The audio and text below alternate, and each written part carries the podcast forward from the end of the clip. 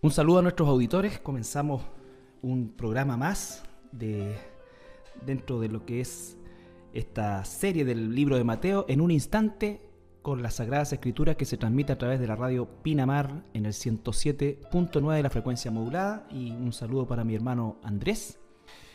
Muchas gracias, pastor. Eh, una vez más, también contento, alegre de estar estudiando el Evangelio de Mateo, junto a nuestro hermano Pablo Miranda, a cargo de la, de la grabación, edición, la sala máster, como dice. Así es, la publicación. Muy contento de tenerlo de vuelta por aquellos lugares que, de los cuales vamos a hablar justamente ahora. Sí. ¿Mm? ¿Cómo le fue en su viaje a Tierra Santa? A Tierra Santa.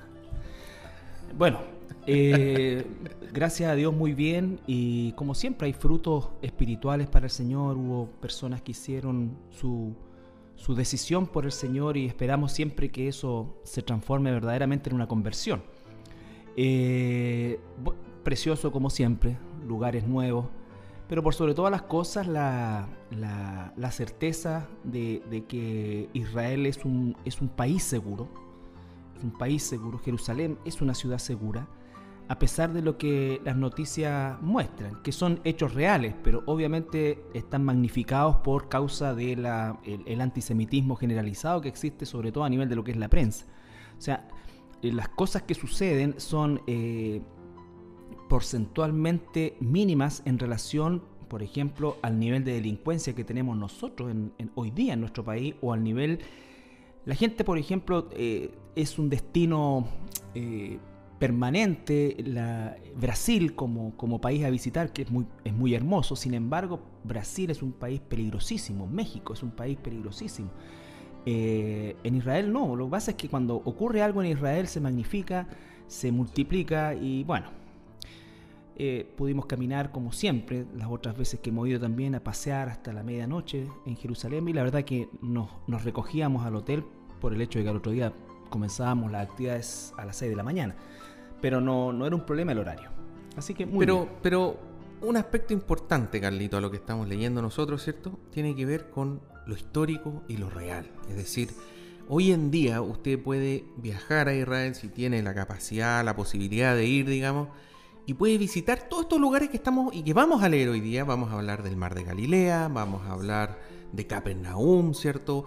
Eh, vamos a hablar de un tipo de monedas que se llama dracma. Y usted puede ir a esos lugares hoy en día, usted puede ver la historia. Esto realmente ocurrió. Lo que vamos a leer hoy día realmente ocurrió, son hechos históricos. De hecho, la palabra dracma es una palabra latina que eh, la moneda actual de Israel, el shekels, eh, que se instauró a partir del año 50, es exactamente lo mismo que el dracma como nombre. Dracma era el nombre latino que le da a los romanos a, la moneda, pero los israelitas lo llaman shekels. Y en definitiva tenemos hoy día eh, el milagro de la nación levantada, ¿no es cierto?, eh, prosperada, eh, que incluso conserva su moneda original, o la moneda de, de aquel tiempo. Entonces, eso es muy importante para que la gente que nos está escuchando, digamos, de que lo que nos estamos leyendo y que vamos a leer no es ficción, es historia. mucha gente se conmovía de eso, fíjate que mucha mm. gente que, que, que, no tiene una cercanía con la Biblia y que va principalmente por un aspecto cultural, eh, termina a lo menos cuestionando su, su, su posición frente a la Biblia, frente a la verdad de Dios, por causa de lo que tú estás diciendo, el hecho de estar eh, en los lugares in situ que describe la Biblia, todas estas locaciones que tienen que ver con el escenario bíblico, con el escenario de Jesús, y que en definitiva confirman eh, una historia que tiene más de dos mil años. Eh, visitamos lugares de la época del rey Saúl, visitamos lugares incluso de la época cananea, ahora, por ejemplo, y, estamos hablando por lo menos de 5.000 años atrás. es decir, Antiguo y, Nuevo, Testamento, Testamento. Se puede confirmar históricamente lo verás que es, digamos, hoy en día. Así es. Y bueno, la Biblia por algo, por algo, no, no solamente nos habla de personajes, sino que nos habla de lugares, personajes destacados, distancias, características geográficas, características climáticas, es decir, una serie de antecedentes que son justamente para que nosotros podamos verificar de que lo que está descrito no es un hecho eh, inventado, no es ficción, es historia. Así es. Y en el caso del Evangelio, más encima, tenemos cuatro autores que dan cuatro testimonios de los mismos hechos. Cosa que en cualquier corte eh, hoy en día, cualquier persona que estuviera, por ejemplo, estuviera eh, con algún, alguna pena de, por haber asesinado a alguien, quedaría por tener cuatro testigos que dijeran esa persona es inocente porque estaba conmigo en tal y cual lugar. Mm. Y lo que estamos viendo nosotros aquí son cuatro testimonios de hechos, de los mismos hechos, digamos, que ante cualquier corte sería más que suficiente para demostrar de que esto es verdad. Y, eso es así, digamos.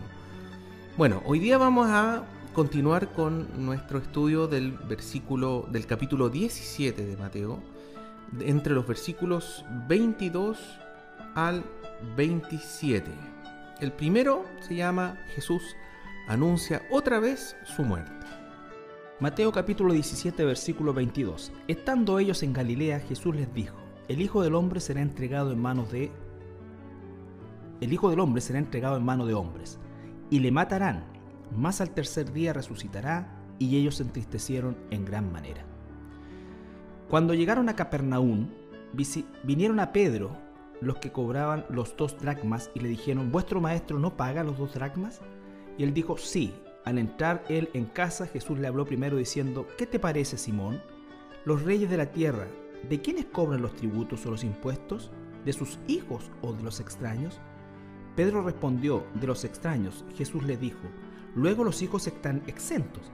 Sin embargo, para no ofenderles, ve al mar y echa el anzuelo, y el primer pez que sacas, tómale y abre la boca, hallarás un estatero, tómalo y dáselo por mí y por ti. El estatero es la moneda que correspondía a cuatro dracmas, que era lo que cubría el impuesto tanto de, de Jesús como el de Pedro. Correcto. Entonces aquí vemos dos historias, ¿cierto? Una tiene que ver con que Jesús anuncia su, muerte, digamos, una vez más, y otra que es lo que se titula el pago del impuesto del templo. Ahora, respecto a la muerte, Carlito, Jesús habla y, una vez más, digamos, a sus apóstoles, eh, de que él tenía que morir, era su misión, por así decir, en la vida, morir a manos de hombres, dice, eh, y además dice que al tercer día resucitará. Sí. ¿Mm? Bueno, eh, la esencia del Evangelio consiste en, la sustitución del pago que nos corresponde a nosotros, nos correspondía a nosotros, eh, pero aun cuando nos correspondía, estábamos absolutamente como género humano imposibilitados de hacerlo, aunque quisiéramos hacerlo. Nuestra, nuestra vida está manchada por el pecado, por lo tanto, ni aun cuando entregásemos todos los seres humanos como ofrenda, buscando el perdón de Dios nuestras vidas, eso es, eh, resulta eh, insuficiente porque finalmente el, pecado, ¿no es cierto?, eh, no se puede pagar con pecado. ¿ya? El pecado se tiene que pagar con inocencia, con falta de pecado, ausencia de pecado. Lo que hace Jesús es anunciar una vez más el motivo principal de su venida a este mundo, el propósito principal de su venida, que lejos de lo que muchos tienden a decir cuando se, levanta Jesús como figura histórica y hablan de que Él nos trae un mensaje de paz, que vino a decir que fuéramos buenos y una serie de otras cosas que se le atribuyen a Jesús y por supuesto están implícitas dentro de lo que es el carácter de Jesús y la persona de Jesús.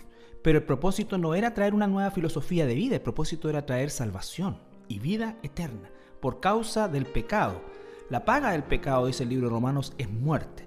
La muerte física que ya nosotros heredamos de, Adán y Eva, y la muerte eterna que se produce como el acto en el cual el ser humano no puede pagar ni cambiar la condición en la que se encuentra, así que por lo tanto lo que le corresponde legal y justamente es, ¿no es cierto?, el pago en la perdición eterna. Muchas veces las personas se preguntan por qué si alguien vive 70 años u 80 años, ¿no es cierto?, eh, recibe un castigo eterno por causa del pecado eh, y no un castigo proporcional al tiempo que vivió.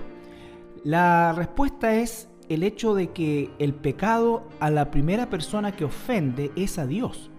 Por lo tanto, el carácter de Dios, la condición de Dios es eterno. Ofendimos al eterno. Por lo tanto, nuestro pago es en proporción a quien ofendemos, no en relación a nosotros. Cuando ofendemos a Dios por causa del pecado, entonces debemos pagar a ese nivel.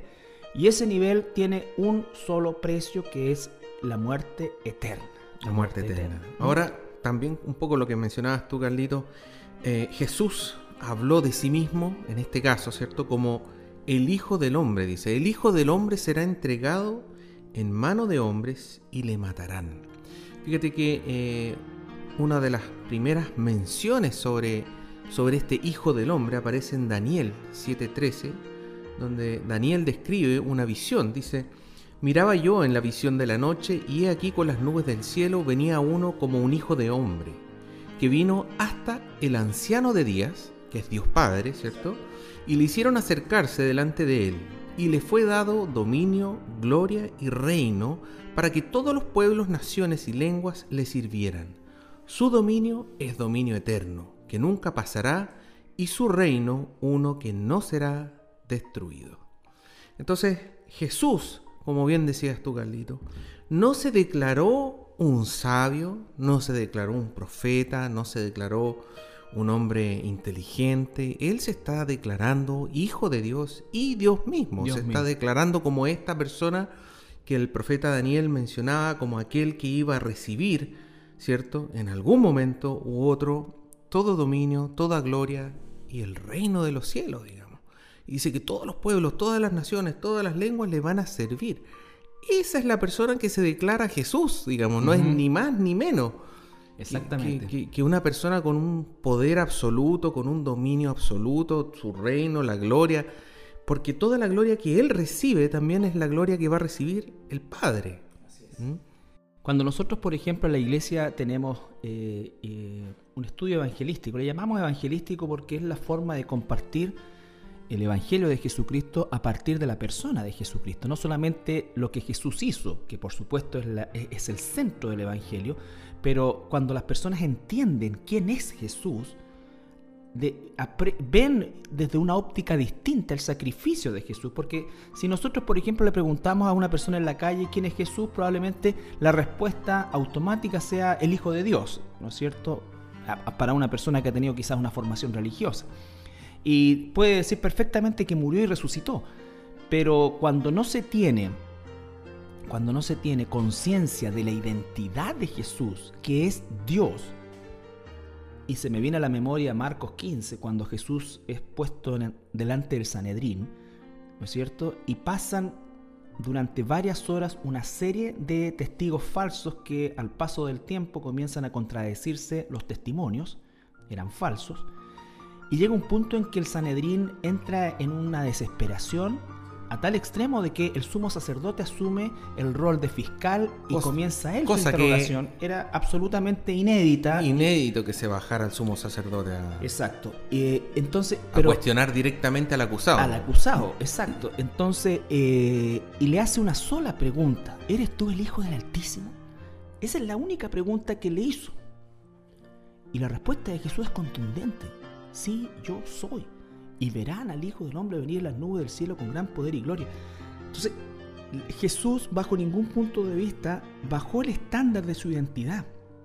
Por su identidad podemos desprender que era un gran maestro, el mejor. Por su identidad, un hombre eh, que, que no cometió pecado y fue perfecto en todo sentido.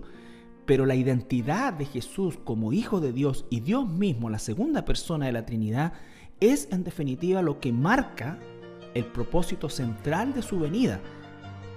Dios fue ofendido y Dios en un acto de amor paga la ofensa con la única moneda que se puede recibir, Dios mismo. Dios mismo. No podemos nosotros las criaturas, ¿no es cierto?, juntarnos para tratar de siquiera abonar a nuestra culpa con nuestros recursos. Porque es una moneda que, por decirlo de alguna manera, que no sirve. No tiene valor. No, es lo que siempre digo yo, es tú puedes ir al supermercado, ¿no es cierto? Llenar el carro eh, y llegar a la caja, ¿no es cierto? Y presentarte y querer pagar y sacas billetes de esta metrópoli. De Y mentira, le pagas- de claro, juego. le- claro, le pagas a la señorita y, o al joven. Y claro, al principio probablemente sea algo, la niña piense que está en una cámara escondida o algo así, para la risa.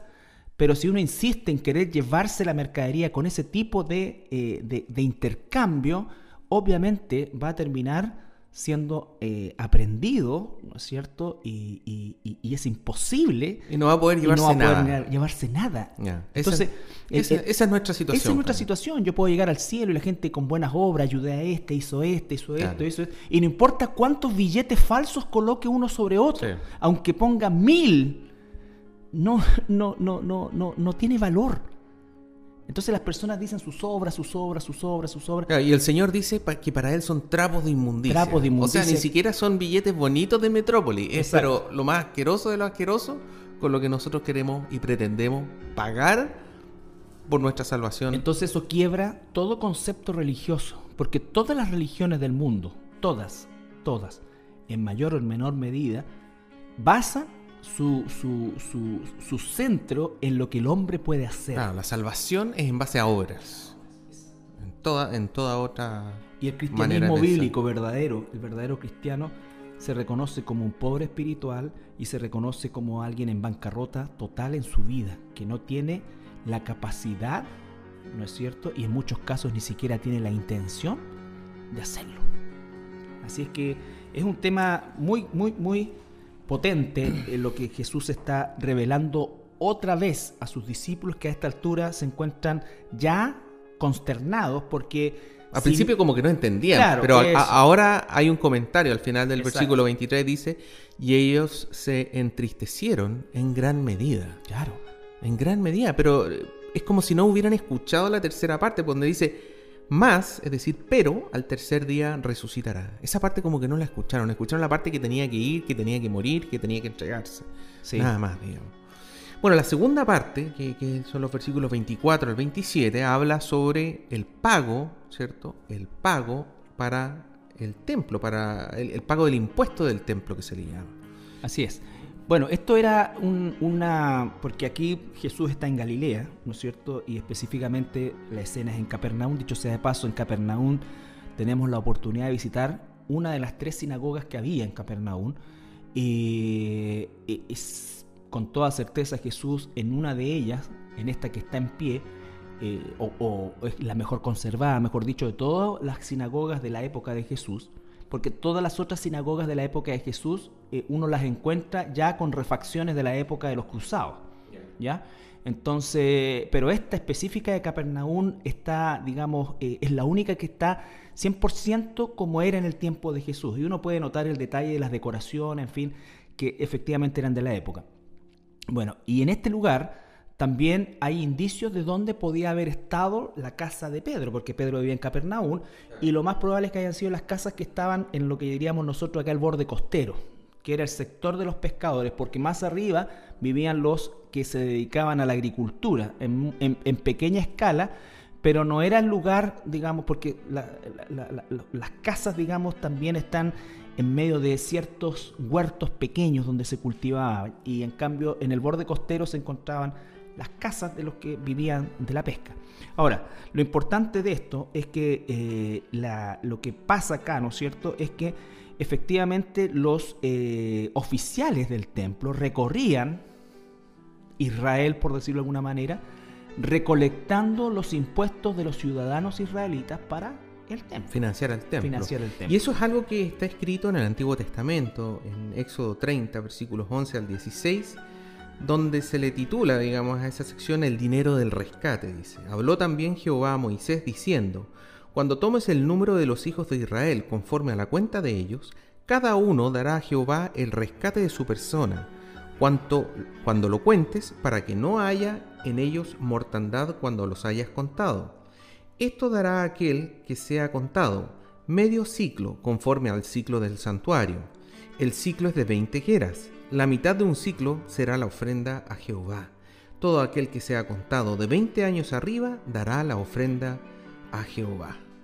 Era, era un impuesto, Mandato. un mandato fijo Sí. para toda persona, digamos.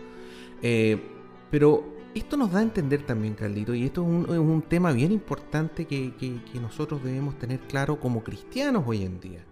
Estamos viviendo nosotros en un, en un país que hemos visto que hay una tendencia a aumentar el cristianismo, es decir, entre el censo del 2002 por lo menos, ya mayores de 15 años, había un 15,1% que se declaraba evangélico y después en el censo del 2012, que tampoco es tan creíble, digamos, no, no digamos que el censo, el mejor censo que ha habido en la historia de Chile, pero eh, ese 15,1 ya había aumentado un 17%, o sea, por lo menos un 2% más. Y, hay una clara tendencia, de hecho, hubo un estudio eh, generado por una institución que se llama Pew, bien famosa, digamos, a nivel internacional, que declaró un poco este éxodo del catolicismo romano hacia eh, los evangélicos, digamos, como grupo.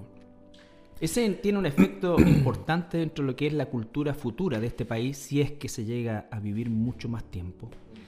Eh, por el hecho de que el, concepto eh, cristiano bíblico versus el catolicismo romano tiene marcada diferencia con lo que es el apronte o, o, el approach frente a lo que es el trabajo, lo que es el dinero, lo que es una serie de otras cosas que, heredamos nosotros de una cultura católica. El gran problema hoy día es que hay muchos que se convierten en evangélicos, ¿no es cierto? Creen en la Biblia, pero culturalmente siguen siendo católicos. Bueno, y, otros que también se cuestionan, digamos. Y, es una pregunta muy válida, digamos, cuando uno dice cuán involucrado debiera estar el cristiano en el ámbito económico, en el ámbito político. Hay países como por ejemplo Estados Unidos donde hoy en día hay grupos de lobby cristianos, te fijas tú, hay grupos de, grupos de protesta cristianos. Entonces, una, una pregunta que uno, muy válida que uno debe hacerse como cristiano y que está asociado a esto que estamos leyendo, es ¿hasta dónde debemos involucrarnos los cristianos? ¿Debemos hacer algo o no debemos hacer nada? ¿O podemos participar, pero hasta qué punto, digamos? Y hay críticas y hay límites, te fijas tú. En el fondo, como siempre, Carlitos, tenemos que buscar un equilibrio. Y eso es lo que, lo, que más cuesta, digamos, al respecto. Como ciudadanos, Romanos 13 es claro en el hecho de que nosotros debemos respetar las instituciones. Y recuerden que el contexto en que está escrito Romano está eh, el imperio romano bajo, o, Israel está bajo el imperio romano y la iglesia por tanto también. Por lo tanto, hay un primer, eh, un primer punto que tiene que ver con el hecho de que estamos llamados nosotros a respetar la autoridad independiente de la calidad moral incluso de la autoridad, desde el punto de vista de que nosotros no significa que vamos a estar de acuerdo con los, de hecho nosotros hoy día estamos en una pugna, eh, como, como sociedad chilena frente a todo lo que es la ley de aborto, el matrimonio homosexual, que ya son realidades en nuestro país, ¿no es cierto? Pero que la iglesia eh, ha puesto eh, el énfasis principalmente en lo que significa el poder fortalecer la institución de la iglesia y a quienes en definitiva tienen que tomar esa decisión, porque nosotros, la ley va a salir sí o sí, pero en la medida que nosotros fortalezcamos a, los matrimonios, a los jóvenes, en fin, a todos aquellos que se van a ver en algún momento quizás tentados a esto, a, decir no, a decir no, eh, trabajar con aquellos que, tienen una, una, tendencia errónea en lo sexual, a volverse a Dios y a poder manejar espiritualmente el, pecado con el, que, con el que tienen que convivir. Sí, leamos, Carlito, Romanos 13, versículos 1 al 7. Dice, sométase toda persona a las autoridades superiores, porque no hay autoridad sino de parte de Dios, y las que hay por Dios han sido establecidas. De modo que quien se opone a la autoridad, a lo establecido por Dios, resiste, y los que resisten acarrean condenación para sí mismos. Porque los magistrados no están para infundir temor al que hace el bien, sino al malo ¿Quieres, pues, no temer la autoridad?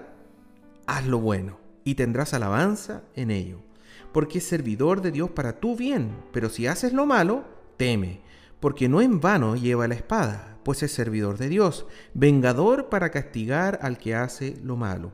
Por lo cual es necesario estarle sujetos, no solamente por razón del castigo, sino también por causa de la conciencia, pues con esto pagáis también los tributos porque son servidores de Dios que atienden continuamente a esto mismo.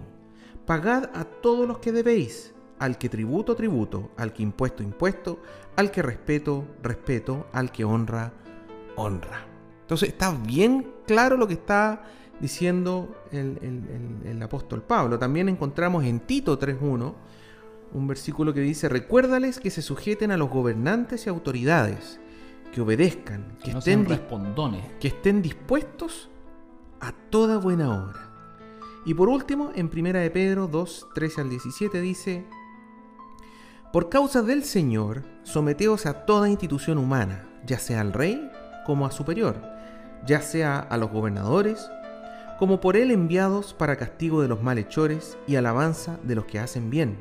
Porque esta es la voluntad de Dios, que haciendo bien, hagáis callar la ignorancia de los hombres insensatos, como libres, pero no como los que tienen libertad como pretexto para hacer lo malo, sino como siervos de Dios. Honrad a todos, amad a los hermanos, temed a Dios, honrad al rey, dice. Así es. Así es. Entonces está bien clara la responsabilidad que tenemos nosotros como ciudadanos de cualquier país, partiendo de la base que todos los gobiernos del mundo, todos los gobiernos humanos, son injustos. Por, por, antonomasia, por, son imperfectos. son imperfectos e injustos. De hecho, el Señor Jesucristo, cuando ve que sus discípulos están queriendo tener una pugna o teniendo una pugna acerca de la, distribución del poder, entre ellos Jesús les dice que entre ellos no debe ser así. Los gobernantes de las naciones se enseñorean de quienes gobiernan y eso es una realidad que nosotros eso es algo que lo vemos a, lo largo de toda la historia. Y a todo nivel. A todo nivel. ¿No es cierto? Sin embargo, eso no nos da licencia a nosotros para levantarnos en contra de un gobierno, sal que este gobierno impida y que era la razón por la cual millones de hermanos nuestros terminaron desde el circo romano hasta la hoguera católica romana o la persecución en los países comunistas, por causa de que se les prohibía, ¿no es cierto?, el uso, la distribución, la predicación de la Biblia. Cuando llegue ese punto, entonces nosotros, ahí es obedecer a Dios antes que a los hombres. Bueno, vamos a leer algunos versículos, ejemplos de eso que tú estás mencionando, Carlito, es decir, este límite, ¿hasta cuándo? Al regreso de las, la pausa musical. Así es. Bien, estamos de regreso después de esta pausa musical y nos encontramos aquí en esta conversación con mi hermano Andrés eh, y esperamos también hacerlo parte a ustedes acerca de, algo que en la escritura no está... Eh, eh, diríamos nosotros, eh, descrito eh, explícitamente, ¿no es cierto?, sino que está implícito los límites que nosotros debemos tener o salvaguardar en cuanto al involucramiento en la vida política de, un país y en este caso de nuestro país. Sí, la, pregunta que quedamos pendiente, Carlito, era ¿hasta dónde? ¿Hasta, dónde obedecer? Y para eso podemos leer en Hechos capítulo 4, una vez que... Eh, son tomados presos Pedro y Juan. Exactamente, son tomados presos y dice la escritura en el versículo 6, dice que el sumo sacerdote Anás y Caifás y Juan y Alejandro y todos los que eran de la familia de los sumos sacerdotes los pusieron en el medio y le empezaron a preguntar una serie de cosas. Y ellos, obviamente llenos del Espíritu, dice la escritura, le empezaron a, hablar con mucho, mucho énfasis, mucha seguridad, mucho ánimo. De nuevo. Mucho de nuevo, exactamente. Entonces llegamos al versículo 13 donde dice, entonces viendo el denuedo, ¿ya?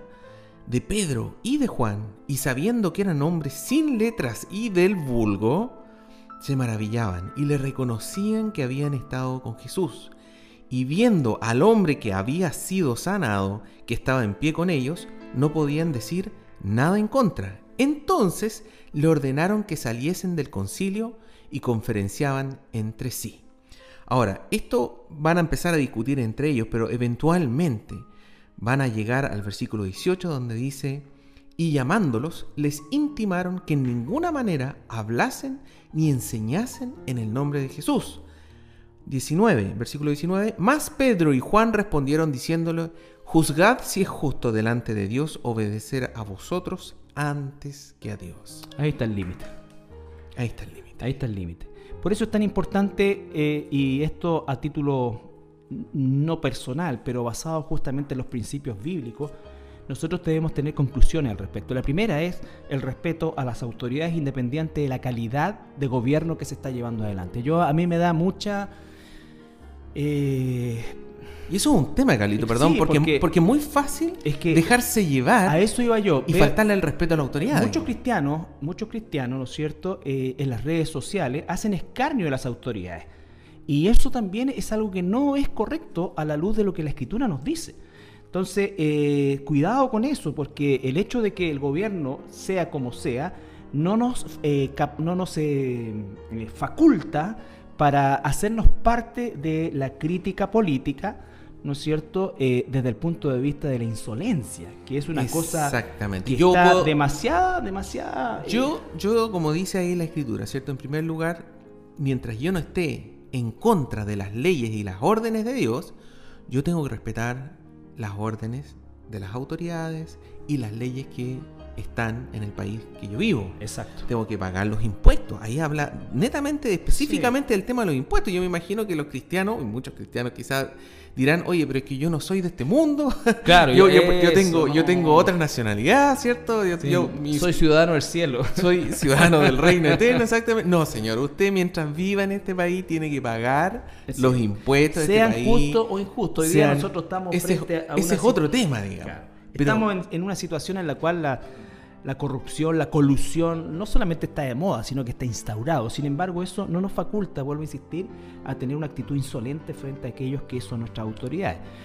Uno de las señales eh, de los tiempos finales va a ser justamente esta, como dice segunda, eh, primera Timoteo, perdón, esta, esta forma, este antinomos, este ir en contra de la ley, en la cual hoy día la ciudadanía reclama, ¿no es cierto?, humanamente con razón, ¿ya? Pero llega a extremos de perder la compostura frente a autoridades. Cuando, por ejemplo, tenemos una mocosa que le tira agua a una ministra, o escupen a un senador, o a un presidente. Tirarle huevos, tomates. esto es, entonces, o, ponerle nombres, digamos, que no corresponden. Entonces, uno puede estar en desacuerdo. De hecho, lo estamos. Exactamente. Uno puede expresarse dentro de la ley, de lo que corresponde legalmente. Y podemos, debemos hacer algo, podemos, claro que podemos, debemos hacer todo lo que esté dentro de la ley. Es decir, yo no puedo llegar y tomarme la carretera, por ejemplo, por estar en desacuerdo con la ley de aborto. Por supuesto, porque en definitiva eh, eh, eso que tú estás haciendo eh, interrumpe los derechos de otros y, y, de otros que son más encima pares con nosotros, ciudadanos comunes. Y lo que hablaba acá por el tema de la conciencia. Es decir, yo, tú, Carlito, y todos nosotros, los cristianos, hombres y mujeres, debemos ser ejemplos de ciudadanos. De tal manera que el día de mañana, cuando estemos ante, ante el juicio de nuestro Señor Jesucristo, no puedan decir nada malo mm. respecto a esa área. ¿Te fijas tú? No puedan decir eh, nada. Es una situación eh, que eh, porque a mí tocado ver en, todos mis años como cristiano, cristianos protestando, cristianos eh, en, manifestaciones. Eh, eh, no es fácil porque obviamente la, presión es muy grande. Por ejemplo, yo el otro día pensaba a raíz de esto mismo, ¿cuántos hermanos habrán en el registro civil que están en esta condición que dicho sea de paso es ilegal? Pero la presión del entorno, del medio, no sé cómo será, pero, pero pienso que y de hecho deben haber hermanos nuestros ahí, eh, pero ¿cuál es su, su, su, su, influencia en esto, por ejemplo? Entonces, las demandas pueden ser justas, los mecanismos incluso pueden ser legales, pero eh, hay algo que dices tú que es muy cierto, que es el tema de la conciencia, porque no vemos, eh, no vemos que Dios nos, nos, nos autorice, por así decirlo, a tener una conducta que atente contra eh, un gobierno en cuestión por causas que podemos considerar justas o injustas nosotros. Mira, estos versículos que hemos estado leyendo eran versículos en un ámbito, en un ambiente terrible. Terrible. Emperador, no estamos hablando. Emperador, persecución. Y ahí dice, sujétese a la autoridad. Entonces, ¿qué, nos queda para hoy en día? Hoy en día debemos estar sujetos, debemos respetar. Podemos eh, hacer trámites y hacer todos los pasos necesarios, expresar que no estamos de acuerdo, te fijas tú, ni un problema. Pero hasta cierto punto. No, podemos, no podemos dejar que la imagen de nuestro Señor Jesucristo quede mal. No, tenemos que dar el mejor testimonio posible. Eh, y, y, es una cosa, una cosa que por favor eh, nuestros auditores, eh, sepan que no es fácil para nosotros, no, no es algo que, está en nuestra naturaleza, es, es, el poder del Espíritu Santo el que nos, nos coloca en la visión de Dios y además el que nos da la fuerza para no actuar como eh, sentimos muchas veces como humanos actuar. Ahora, eh, la temática también pasa por el hecho de que en primer lugar, como dijimos, respeto a la autoridad, segundo lugar, involucramiento bajo los mecanismos permitidos, con los límites también permitidos, porque acá al parecer libertad de expresión es sinónimo de decir lo que yo quiera. Tampoco es así. No, tampoco, no, es. tampoco es así. Y es, son las distorsiones que toma el concepto de la democracia. Lo mismo que decías tú, el tema de la tolerancia que hablábamos ayer ni siquiera conocen bien la definición de tolerancia porque si tú manifiestas una opinión contraria, eres no solamente vapuleado, sino que puedes llegar a ser atacado físicamente por causa de, debatir en relación a una postura. Entonces, y lo tercero que es importante, que no, el cristiano no debe participar en política partidista, porque eso significaría abrazar una doctrina política, ¿no es cierto? Y al abrazar una doctrina política, inmediatamente estamos sirviendo a dos señores. Y abrazar a todo lo que eso implica. Exactamente. O sea, el día de mañana si un cristiano se presenta como independiente, podría ser. Pero si esa persona que se presenta como independiente cae en los mismos juegos que caen todos los otros políticos, tampoco. Entonces, ahí hay una línea, hay una línea bien fina, digamos, donde, donde es tan difícil, Carlito, tener un criterio adecuado. Uno puede decir, hay parlamentarios evangélicos. Eh, yo de verdad eh, no soy nadie para juzgar esa condición, pero a la luz de las cosas que salen a, la luz pública, digamos, evidentemente no pareciera que no hay o, no se ve una luz espiritual que de alguna manera ilumine la tiniebla en que se encuentra la clase política el día de hoy.